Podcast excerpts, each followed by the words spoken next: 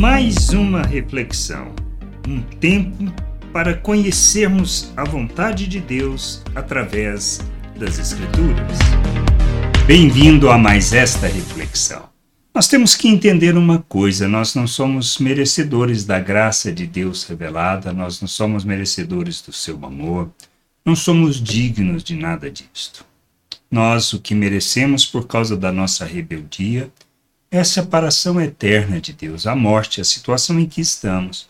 Mas Ele, pelo seu amor, não só nos salva, não só por meio da sua graça, ou seja, sem que nós tenhamos que empenhar por isso, fazer algo para recebermos, ou seja, nós recebemos tudo isso pela graça de Deus, a salvação, a reconciliação, o perdão, a vida eterna. Tudo é obra de Deus em nosso favor. Não merecemos. Mas mais do que nos salvar, nos resgatar, ele não só nos faz a imagem do seu filho, nos capacita e nos faz morada. Seu santuário, um santuário dedicado a ele, para a expressão plena de quem ele é. Sua morada eterna.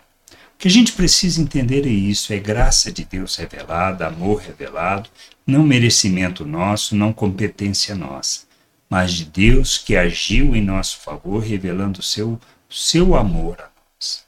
Tudo isso somos salvos pela graça, ele nos resgata, nos faz filhos, para vivermos na sua vontade.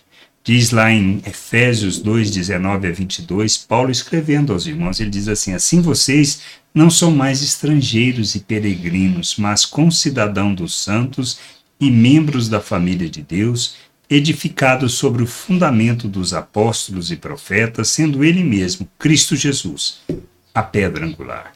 Nele todo o edifício bem ajustado cresce para ser um santuário dedicado ao Senhor. Nele também vocês estão sendo edificados junto com os outros para serem morada de Deus no Espírito. Simples assim.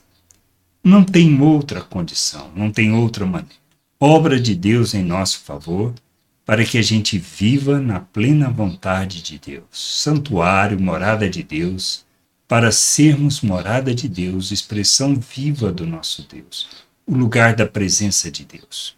Não na minha individualidade, mas em família, na igreja, corpo de Cristo, família de Deus. Somos morada de Deus para ensinar as pessoas a viverem e a andarem na vontade de Deus, como filhos que revelam a glória do Pai, que manifestam seu reino, que andam segundo a justiça, que praticam a verdade, que andam pela lei do amor, revelando seu reino, sua glória. Obra de Deus em nosso favor. Não merecemos. Somos o santuário de Deus, a morada de Deus para que a sua glória se revele por meio de nossas vidas através das relações que desenvolvemos com as pessoas, para que elas possam conhecer o nosso Deus, pois nós agimos e temos que agir como imitadores de Deus. Revelando sua glória, revelando quem ele é, revelando o seu amor, manifestando a sua justiça, andando, andando na verdade. Esta é a salvação de Deus pela graça para que a gente seja filho, para que revele a sua glória, para sermos sua morada, santuário dedicado a Ele. Que a gente entenda isso e que a gente busque. Busque nas Escrituras o conhecimento, a compreensão, que a gente amadureça na fé, que a gente ore uns pelos outros, que a gente seja instrumento de Deus, expressão dessa graça, desse amor neste mundo. Graça e paz sobre a tua vida. Amém. Gostou da reflexão? Compartilhe.